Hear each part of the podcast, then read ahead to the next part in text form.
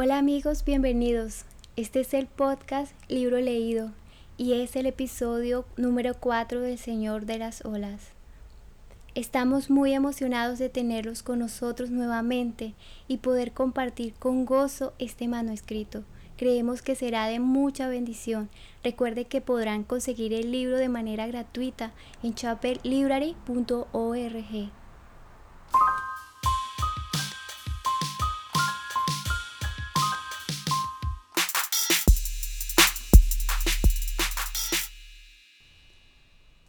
Episodio 4. El poder del Señor Jesucristo. Aprendamos, en cuarto lugar, acerca del poder del Señor Jesucristo. Tenemos un ejemplo impresionante de su poder en la historia que estamos enfocando. Las olas azotaban la barca en la que estaba Jesús.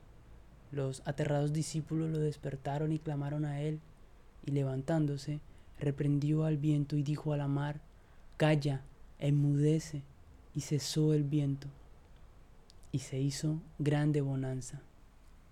Este fue un milagro maravilloso. Nadie que no fuera todopoderoso hubiera podido hacerlo. Hacer cesar el viento con solo dos palabras, hay un dicho común que describe algo que es imposible. Es como hablarle al viento. Pero Jesús reprende al viento y se calma al instante. Esto es poder calmar las olas con su voz. ¿Qué estudiante de la historia no sabe de aquel poderoso rey de Inglaterra que trató en vano de detener una creciente ola que subía del mar? Pero aquí tenemos al que le dice a las olas embravecidas en una tempestad, calla, enmudece, y se hizo la calma. Eso es poder. Es bueno que todos los hombres tengan una visión clara del poder del Señor Jesucristo Sepa el pecador que el Salvador misericordioso, al cual es invitado a acudir y confiar en Él, es nada menos que el Todopoderoso que tiene potestad sobre toda carne para dar vida eterna a todos los que en Él creen. Comprendan el simpatizante ansioso que si confía en Jesús y toma su cruz, está confiando en aquel que tiene todo el poder en el cielo y en la tierra. Recuerde el creyente en su peregrinaje por el desierto que, a través de su mediador, abogado, médico, pastor y redentor, el Señor de señores y Rey de reyes, todas las cosas son posibles. Estudiemos el tema porque merece ser estudiado. Estudiémoslo en su obra de creación. Todas las cosas por Él fueron hechas y sin Él nada de lo que ha sido hecho fue hecho. Juan 1.3 los cielos y todas las gloriosas huestes de habitantes, la tierra y todo lo que en él contiene, el mar y todo lo que en él hay, sí, toda la creación desde el sol en las alturas hasta el gusano más pequeño debajo de la tierra, fueron obras de Cristo. Él habló y fueron creados, lo ordenó y comenzaron a existir. Ese mismo Jesús, quien nació de una pobre mujer en Belén y vivió en la casa de un carpintero en Nazaret, fue el que formó todas las cosas. ¿No fue esto poder? Estudiémoslo en las obras de su providencia y la continuación ordenada de todas las cosas en el mundo. Todas las cosas en él subsisten. El sol, la luna y las estrellas giran dentro de un sistema perfecto. Primavera, verano, otoño e invierno ocurren en un orden sucesivo perfecto. Ese orden sigue hasta este día y no falla por orden de aquel que murió en el Calvario.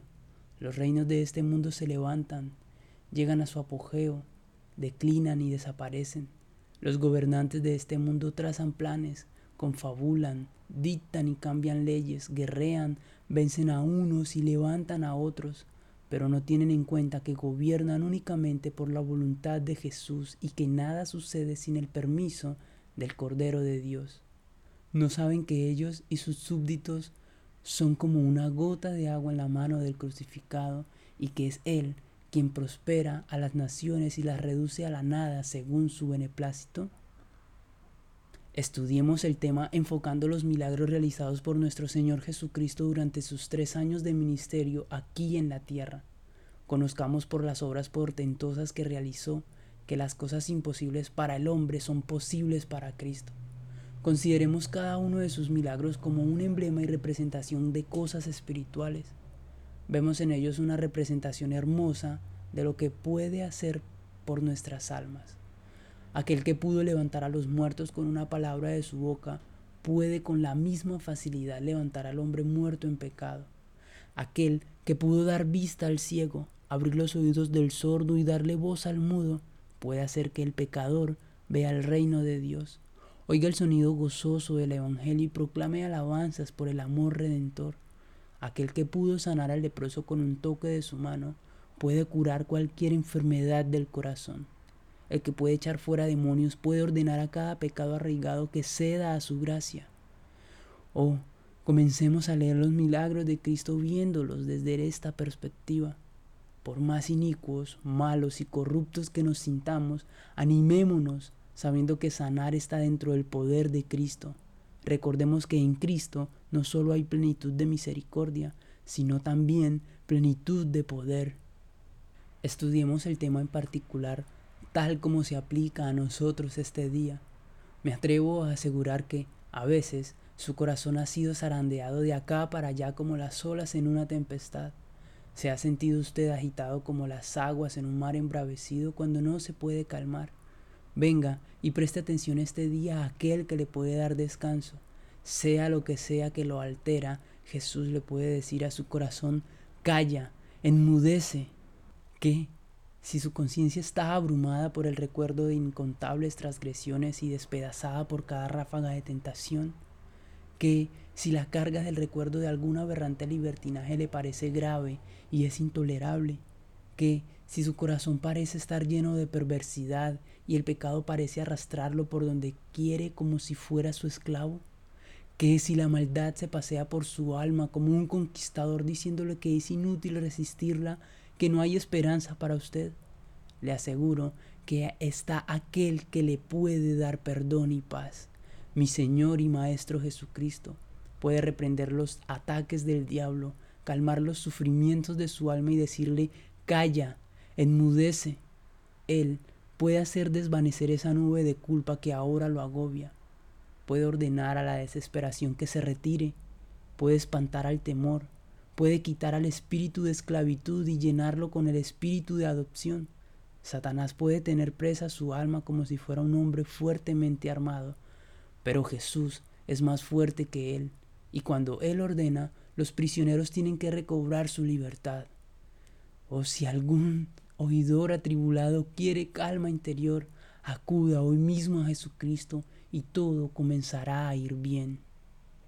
Pero, ¿qué si su corazón está bien con Dios, pero aún así está presionado con la carga de aflicciones terrenales, que si el temor a la pobreza lo está zarandeando de un lado a otro y parece que lo va a vencer, que si día tras día lo abruma algún dolor físico, que si súbitamente se ve obligado a dejar de trabajar y debido a alguna enfermedad tiene que estar inactivo y no hacer nada que si la muerte ha visitado su hogar y se ha llevado a su Raquel, su José o Benjamín y se ha quedado solo, agobiado por el dolor, que si le ha sucedido algo de esto. En Cristo siga habiendo consolación. Él puede dar paz a los corazones lastimados con la misma facilidad con que calmó el mar embravecido.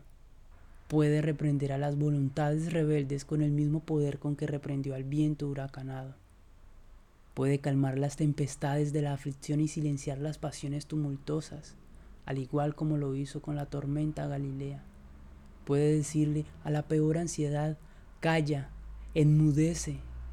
La avalancha de preocupaciones y tribulaciones puede ser arrasadora, pero Jesús se posa victorioso sobre las aguas y es más poderoso que las olas del mar. Los vientos de los problemas pueden rugir a su alrededor, pero Jesús los tiene en sus manos y los puede acallar cuando Él quiera. O si algún oidor de este podcast tiene el corazón destrozado, está agobiado por los problemas o triste, acuda a Jesucristo, clame a Él y se calmará. Vengan a mí todos los que están trabajados y cargados y yo los haré descansar. Mateo 11:28. Invito a todos los que profesan ser cristianos que reflexionen seriamente en el poder de Cristo. Dude de lo que quiera, pero no dude del poder de Cristo. Aunque no ame usted secretamente al pecado, quizá tenga sus dudas. Aunque no se esté aferrando en la intimidad al mundo, quizá tenga sus dudas. Aunque el orgullo de su naturaleza no se esté revelando a la idea de ser salvo por gracia como un pobre pecador, quizá tenga sus dudas.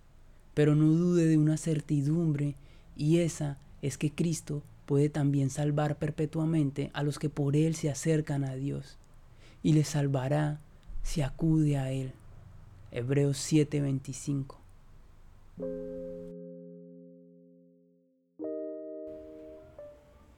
Wow, este episodio estuvo poderoso, más cuando el autor dice, los vientos de los problemas pueden rugir a su alrededor, pero Jesús tiene en su mano y los puede acallar cuando Él quiera.